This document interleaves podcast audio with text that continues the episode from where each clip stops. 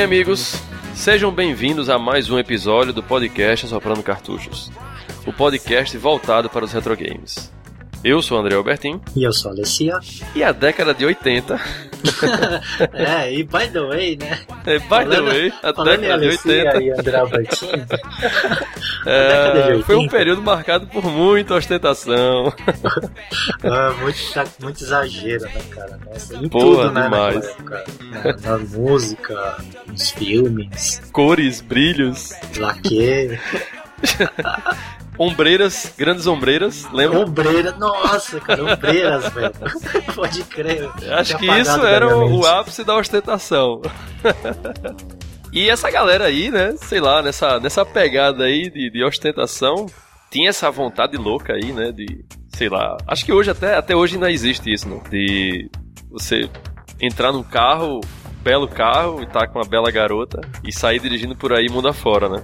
E não qualquer carro, né? Tinha que ser um carro ostentante também. Sim, tinha que ser o carro, é. Porém, assim, mesmo não, não tendo muita afinidade com carros, uhum. a Ferrari para mim é um ícone, cara. Mesmo eu que não, não, sou muito desse mundo, tá ligado? Sim.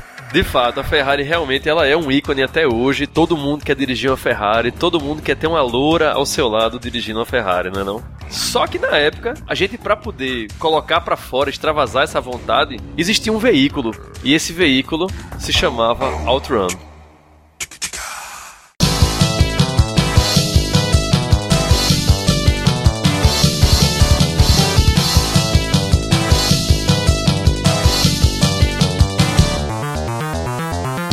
Mas falando sério, com Ferrari, cara, você podia ter loira, morena, ruiva, o, o, que você quisesse, cara.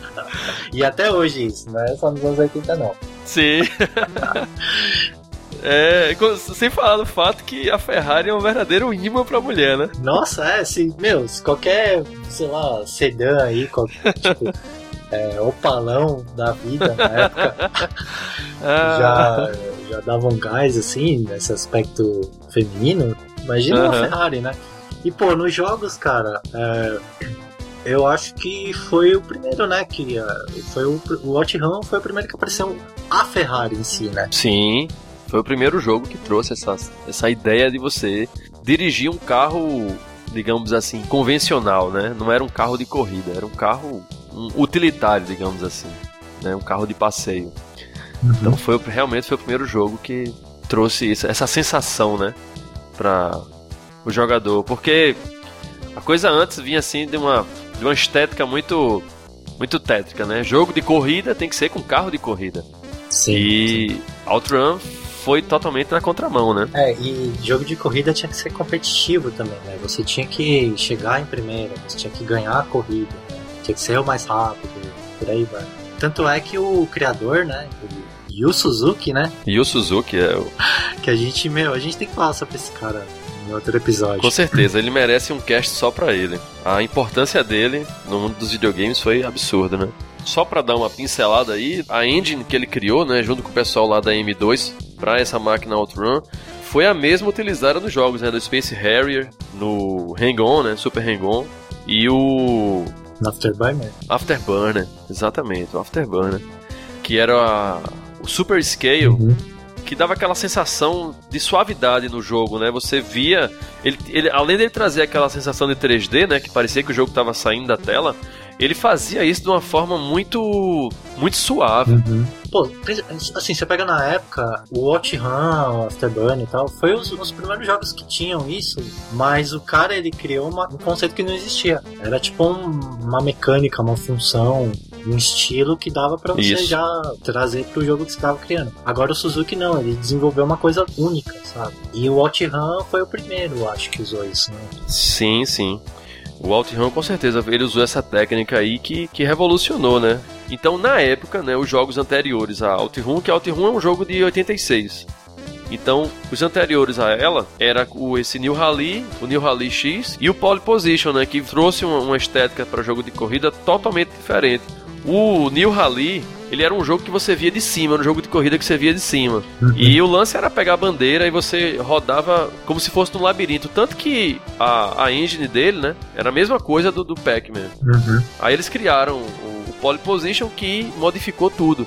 Porque tinha esse efeito de zoom só que não tinha o efeito que o Suzuki havia criado. Uhum. Então, quando ele entrou na SEGA, ele já entrou revolucionando. Ele já entrou e fez o, o, o Space Harrier, daí ele fez o, o Super Hang-On. E a ideia do Super Hang-On era justamente essa, né? O nome do Super Hang-On é justamente esse, é você se segurar na moto, né? Porque você vai precisar fazer curvas fechadas e se, não sei se você lembra, o Super Hang-On tinha muito disso, né? Porque era um, era um jogo de corrida de moto. Então, ele já uhum. primeiro já quebrou paradigmas, né? Ele enquanto a concorrência colocava jogos de corrida com carros, ele colocou um jogo de corrida com moto. Já começa daí. Então já mostrou para que ele veio, né? Quando chegou na SEGA. É, mas calma aí, calma aí. Vamos parar por aí. Meu, senão a gente só vai falar sobre o Suzuki aqui, cara. Vamos voltar sobre Suzuki. Porque você tava falando do, do Hang-On, eu já, pô, Hang-On, cara.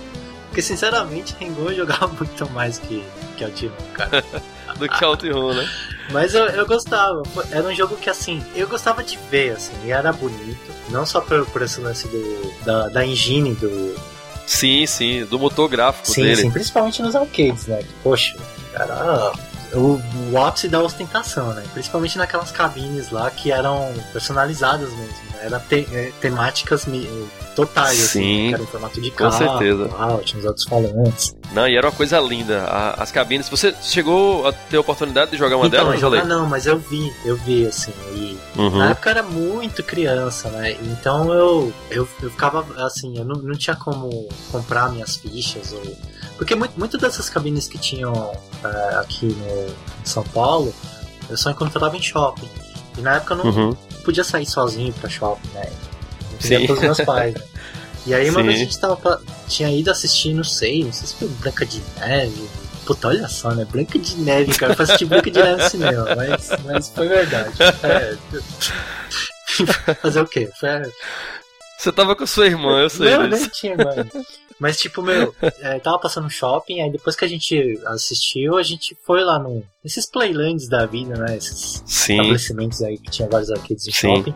E aí tinha Outrun. Só que o, o, Meu, tava cheio de gente lá, e aí já, sabe, já tinha um cara jogando, meus pais queriam ir embora pra casa, então eu só via assim, Sim. um pouquinho o cara jogando. Só que, meu, eu pirei, né? Pirei no melão, assim. Com certeza. Não, aqui, aqui em Recife, a experiência que eu tive foi, foi diferente da sua, assim. Quando chegou aqui em Recife, chegou num. Tinha um, tinha um arcade aqui no, no shopping Recife, que era o nome dele era bem sugestivo, já era Playtime. Então a gente passou a chamar fliperamas e arcades de Playtime por conta dessa, dessa loja que tinha aqui no Shopping Recife. Então, quem ocupava o espaço do, do, do Outrun era o Pole Position. Uhum. E um dia desses aí, que eu tava matando aula, bem no início da década de 90, eu cheguei lá, né, na, na, nessa Playtime, e fui ver o que é que tinha lá de novidade. Ah. Pra minha sorte, eles tiveram a oportunidade de trazer a máquina deluxe do, do, do Outrun, pô. Porque o, Outrun, ele, ele foi apresentado, digamos assim, em quatro sabores. né? Você pegou o Premium. é, ele pegava, ele tinha duas cabines verticais, né? Aquela que você fica em pé mesmo, né? Com, né? Normal.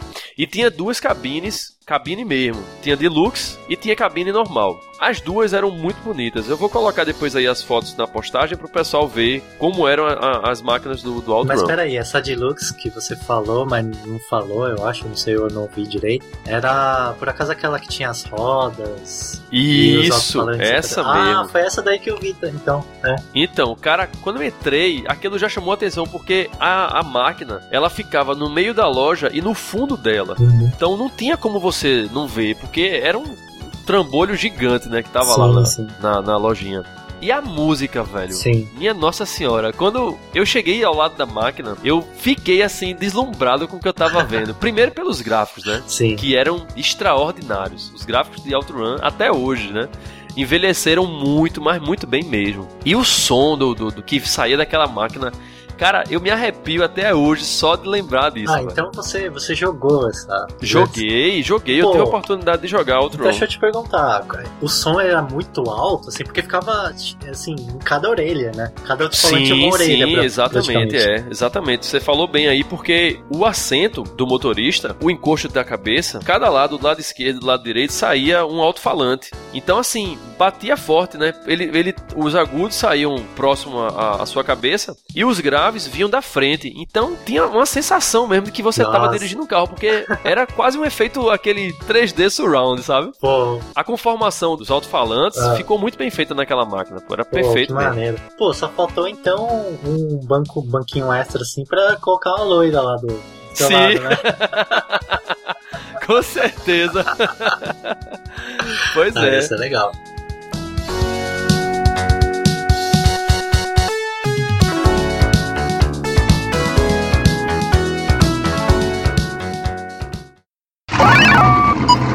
Get ready. Mas tu sabe, Ale, como foi a história exatamente do Outrun? Como surgiu ele? A ideia por conta dessa, assim, tinha o lance da concorrência com a Namco, né? Uhum. Que o Yu Suzuki queria trazer pra SEGA uma inovação, trazer uma coisa diferente, não ficar naquela mesmice do jogo de corrida. Mas tu sabe o- algum outro motivo do porquê o Outrun saiu daquele jeito? Saiu daquele jeito como se fosse um jogo. Não convencional, é, um jogo, de, direção, digamos assim. exatamente. Olha, eu imagino que tenha muito a ver com a desculpinha fajuta do Suzuki de querer viajar à Europa, tá ligado? De querer fazer uma- um tour pela Europa. Mas, Então, mas como eu não quero falar mal dele, que eu acho que vai pegar mal, elabore aí tu. Diz aí a sua história oficial, porque aí. Então, a história oficial foi a seguinte: realmente ele viajou pra Europa, mas ele viajou pra Europa por outros motivos. Ele não pretendia viajar pra Europa. É, o Outrun, ele surgiu, né, da, da vontade de ele transpor a ideia de um filme que ele assistiu na época e gostou bastante, que foi aquele The Cannonball Run, Uhum. que aqui no Brasil ficou conhecido como Quem Não Corre Voa que era um filme, digamos assim, o resumo dele é como se fosse uma espécie de corrida maluca. Ele era protagonizado por, assim, estrelas de alto calibre, né? O protagonista principal era o Burt Reynolds. Tinha aquela Farrah Fawcett, aquela gatona gostosíssima das Panteras. Ui. Não sei se vocês lembram aí do seriado das Panteras. Tinha aquele Dom DeLuise, o Roger Moore também tava participando do filme, inclusive até o Jack Chan. pra você ter uma ideia. Foi o Jack Chan, foi o primeiro filme do Jack Chan, por sinal. Em Hollywood foi esse aí, o Quem Não Corre Voa. E o filme contava a história basicamente seguinte: era uma corrida ilegal que se chamava, o nome da, da corrida era é, a corrida Cannonball. E o objetivo da corrida era você sair de um ponto norte dos Estados Unidos, se eu não me engano, acho que era em Connecticut, e ir até Los Angeles, na Califórnia. Uhum. Então, durante esse percurso, para poder a pessoa ganhar a corrida, ela poderia usar qualquer veículo. Então, no filme a galera pega avião. O cara, pra você ter uma ideia, o cara dirige uma ambulância do início ao fim. Pra você ver que a, a, a corrida, critério dela para o meio de transporte é zero. Então, ele gostou da ideia, ficou aficionado por isso aí, por essa variedade de carros que ele via. Inclusive, tem uma Ferrari também, tem um Subaru, que é o Jack Chan que dirige. É, e ele ficou aficionado por essa história aí do, do filme, né? E ele queria pegar essa ideia e colocar num jogo de, de arcade. If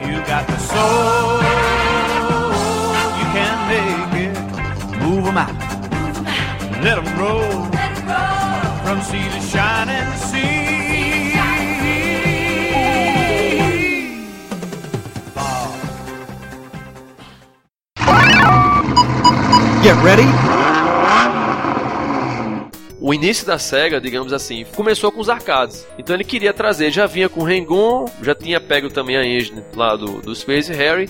E aí ele pegou essa ideia toda e disse, não, vou, vamos criar um jogo voltado para corrida nesse tema daí do, do filme. Só que ele teve um problema, ele na época o Suzuki, ele resolveu fazer esse tour. Ele foi até os Estados Unidos, ele tentou refazer aquilo que o filme apresentou. E quando ele refez essa viagem aí do filme, ele percebeu que a paisagem não mudava muito. Para um jogo de corrida ia ficar uma coisa assim muito whatever, não ia ter muita muita muita modificação. Daí foi quando ele teve a ideia de viajar para Europa. Basicamente fez o seguinte: ele se armou lá com as câmeras de vídeo, acoplou a câmera de vídeo ao carro, né? Numa locadora lá que ele pegou um carro e saiu viajando e na detalhe, Europa. ele dirigiu uma Ferrari também, né? Assim, não viajando, obviamente, mas ele também foi pesquisar a Ferrari, né? Pra inserir o jogo. Sim, quando ele voltou pro Japão, ele queria ter a sensação de dirigir uma Ferrari. Por quê? Porque quando ele chegou lá, na Itália, em Mônaco, que é a terra da, da Ferrari, né? A Itália, ele viu essa, essa máquina, a Ferrari Testarossa, 12 cilindradas, e ele se apaixonou. Quando ele viu a máquina, ele disse: Não, esse carro é o carro que tem que estar no jogo. Ele teve outras ideias também de colocar outros carros, mas por conta de limitação, tanto de orçamento, né, quanto gráfica, né, de, de memória no caso, ele teve que se, digamos assim, é, se contentar com o carro mais caro do mundo. Sim. pois é. E o carro que ele ficou fissurado foi a Ferrari Testarossa. Cara, é, eu nunca, não vou, nunca vou falar certo, velho. Eu sempre falo testa grossa, velho. Até hoje, cara. eu, eu sei que tá errado. A Ferrari testa grossa. Mas, mas sai testa grossa sempre, cara. E o, o Suzuki, assim, ele é um cara eu sei que, assim, a gente tá meio que fugindo, né? Falando do cara bastante, mas é que não tem como não falar, né? Porque Outrun é um jogo que é a cara dele, né? Que nem você citou uh, Afterburner, o Space R. Eu sei que Space R é uma maluquice total, assim? Total mesmo. Mas você vê assim que, pô, eles têm uma, esse lance de, de movimento bem parecidos, sabe? Sim, é idêntico. Se você pegar, colocar os três jogos assim, um ao lado do uhum. outro, você vai ver que a forma de progressão da tela é a sim, mesma coisa, sim, velho. E ele começou com o Outrun, Outrun assim, não existia nada parecido na época. E esse conceito de, de direção, né? É muito legal que, que ele incluiu, porque você tinha os caminhos, né, do, durante o... O jogo, sim. Durante o jogo, exatamente. Aí você tinha os caminhos, né, que dava para você é, escolher, e aí mudava completamente, né, a, o visual sim. do jogo, né? Tu, tu, não, vocês, eu queria que você parasse para realmente ouvir o que você tá falando, assim, a grandiosidade da coisa. Imagina só, Ale, tu na década de 80, brincando, né? Que videogame era uma diversão, né? Num jogo de corrida, sei lá, de direção, né? Que é o termo correto. E você escolher a fase, porra. Tu já imaginasse isso em 1986? Sim. A, a, revolução que foi Sim, isso aí. Não era um menu, Cara, assim, era dentro do jogo mesmo, jogando mesmo. Exato, porra. É uma coisa assim, fora de série, por você imaginar. Porque existia toda uma estética já, digamos assim, padronizada. Uhum. O cara acabou com tudo isso, ele derrubou, entendeu? Uhum. Você vê que a gente tava comentando aí em off o lance dos jogos que tiveram influência dele, né? Uhum. O Beetle Adventure Racing, o Need for Speed, ah, o Porsche, né? Aquela versão do Porsche. Ah, é, é muito, é muito OutRun aquilo ali, pô. E com certeza tem outros jogos de corrida, né? O Top Gear também, lembra do Top ah, Gear? Ah, sim, verdade, Top Gear, cara. Como não? Né? Então, assim, foram jogos que beberam da fonte, porra. Mostra que realmente o cara revolucionou a época. Uhum. Então, assim, você tinha basicamente. Eram 15 pistas que você corria, digamos assim, né? Porque você selecionava o caminho ao longo do jogo, né? Então você pode dizer que você tinha 15 pistas, porque existia a mudança entre elas. É, e era uma mudança assim bem radical, embora houvesse uma evolução, né? uhum. né? À medida que você ia chegando próximo daquela fase, o cenário já ia mudando. Então, outra coisa de explodir a cabeça. Até então, o único jogo que eu tinha visto uma coisa parecida foi o Enduro, né? Que tinha as mudanças climáticas Sim. durante o jogo. Mas, assim, Exato. É, é, eu não tô. Eu só tô, sim, fazendo um paralelo porque foi o primeiro que eu vi, assim. Não que seja necessariamente igual e porque o ele levou uhum. assim a caralhadas, assim, né? Foi, ele levou a, é, a potência cavalar, né? e é engraçado, assim, se, se, você for fazer um, uma alusão, assim, em paralelo, ele é meio que um, entre, muito entre aspas, tá? Pelo amor de Deus. Ele é, uhum. é como se fosse um jogo de corrida open world. Isso. Quando não existia nada parecido, nada, nada com esse conceito, com, assim, é, nenhum desenvolvedor, pelo menos, tentou Sim. fazer alguma coisa com essa visão, né? Uhum. E o Outrun, tipo, ah, toma, não basta ser só um jogo assim, toma essa cabine também, toma essas caixas uhum. de som, toma essas rodinhas também. Exato. Não, e o legal que tinha um lance do gameplay que era muito bom, assim, o jogo era difícil pra caramba pra época, ainda é hoje em dia, assim, você conseguir vencer o jogo de ponta a ponta, você tem que ter uma certa destreza. Primeiro porque o jogo foi pensado não só para jogadores, mas também para uma pessoa que sabia dirigir. Porque na época, como a gente já citou aí, os jogos, né, os supracitados jogos, eles não tinham essa coisa da técnica da direção. Da sim, né? uma, Era uma coisa assim muito.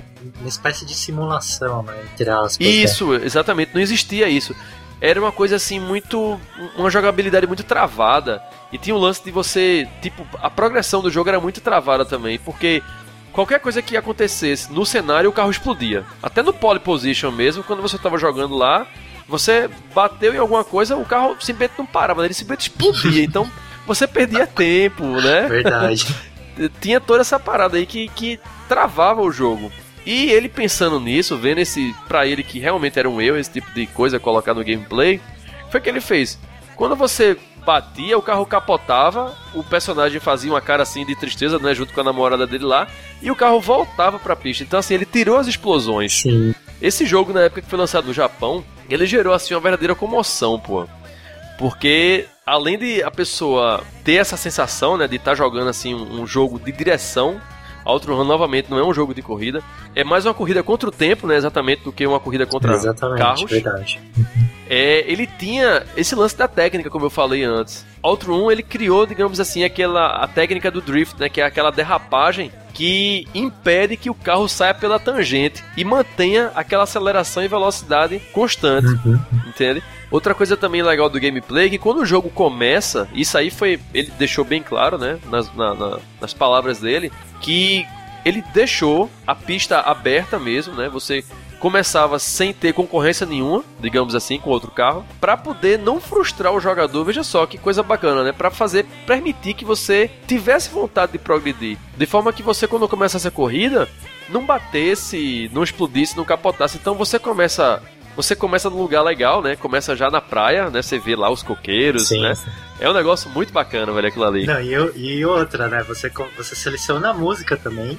Porra, velho, você falou uma coisa maravilhosa. Putz, velho, tu já imaginasse você sentar naquela cabine ali É. e você lá no seletor, o cara, Não, aquilo não, e não era um menu, assim, não era tipo, ah, só os nomes das músicas. Aparecia Era o a tela do com cara. rádio, né? Sim, era o radinho, a mão do cara, assim, o braço do cara. Putz, velho, aquilo, cara, tu tá falando isso aí. Eu tô me arrepiando todinho aqui só de me lembrar dessa história, bicho.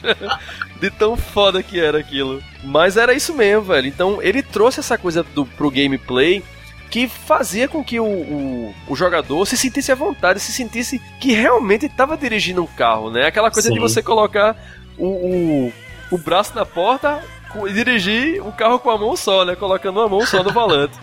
Entendeu? Sim. Ele passou essa sensação. Outrun tinha essa sensação.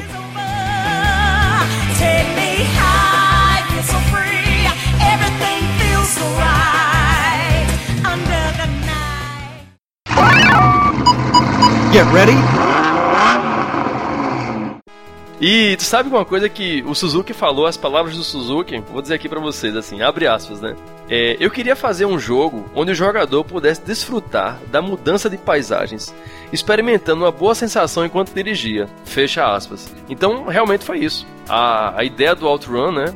Na- nas palavras do Suzuki era essa. E ele conseguiu passar isso, transmitir isso. Né? Assim, eu sei que você não teve a oportunidade de jogar assim como eu joguei, no arcade. Mas ele realmente. Você queria mais do, do Outrun. Você, o fator replay dele era muito grande. Porque, como eu te falei, você tinha 15 pistas para você selecionar ao longo do caminho. Então, de acordo com a tua habilidade, você poderia escolher as pistas mais fáceis, né, que eram as pistas indo para a esquerda, né, ou você poderia escolher as pistas mais difíceis, que eram do meio para baixo, né, até a- o, o último final, né. Então, você também tinha cinco finais diferentes, 15 pistas com cinco finais diferentes. Então, isso aumentava bastante o fator replay do jogo. Talvez uma coisa que motive, além do, do fator replay do jogo em si, né, o fator o, o- replay interno do jogo, tem o fator da música, né? A música faz com que você queira progredir. E É uma coisa que você não vê em jogos normalmente, né? Lógico que a música ela tem uma influência, mas ela não tem aquela influência a ponto de fazer você querer jogar ela pra poder Ah, ouvir a sim, música, ela, tu ela tá entendendo? ficava mais de pano de fundo, né? Tipo,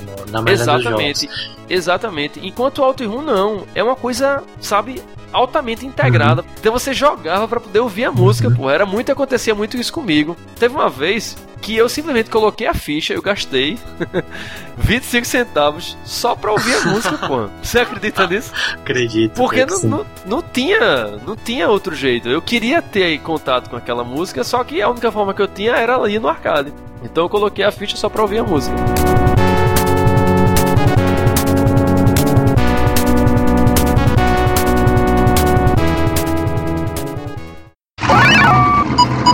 Get ready. A música é uma coisa marcante no, no Outrun. Ela foi criada pelo Hiroshi Kawaguchi, que foi o mesmo cara também que fez as músicas de Hang On, né? Que por sinal também são É, excelentes. e a- ela foi influenciada muito pela, pelo estilo latino, caribenho, entre aspas, né? Sim, sim, ela tem essa pegada, né? De, de como se fosse marimbas e, e coisa do tipo. E falando em música, eu não sei se você sacou nesse detalhe, mas você já parou pra prestar atenção nos nomes das músicas? Já, já. E tem um, um porquê, né? Tem um easter egg, um motivo, uma razão pra, Aham. pra elas terem o nome que elas têm. Então, eu do arcade, eu só vi assim o pessoal jogando. Eu joguei mais no Master System, no Mega Drive. Então não sei se as músicas são muito diferentes assim do, do, do arcade, né? Porque, pô, quando eu tava vendo o, o jogo, né, tinha uma barulheira do, do inferno lá no, no shopping, né? Então não dava pra escutar muito bem, né? Então eu conheço mais do, dos consoles. Então, primeiro vamos falar desse easter egg aí que você falou, que você citou bem, né? Quem, quem jogou Outrun na época, e agora quem vai jogar, né? Depois que ouviu o cast aí, se bateu interesse. Toda, toda, todo nome de música, ela termina com a referência ao mar. Então a gente tem Splash Wave, que é a onda, né? Wave da onda. A gente tem aquela música Magical Sound Shower, que termina com banho, né? Sim, E a gente tem a... Passing Breeze. A Passing Breeze, exatamente.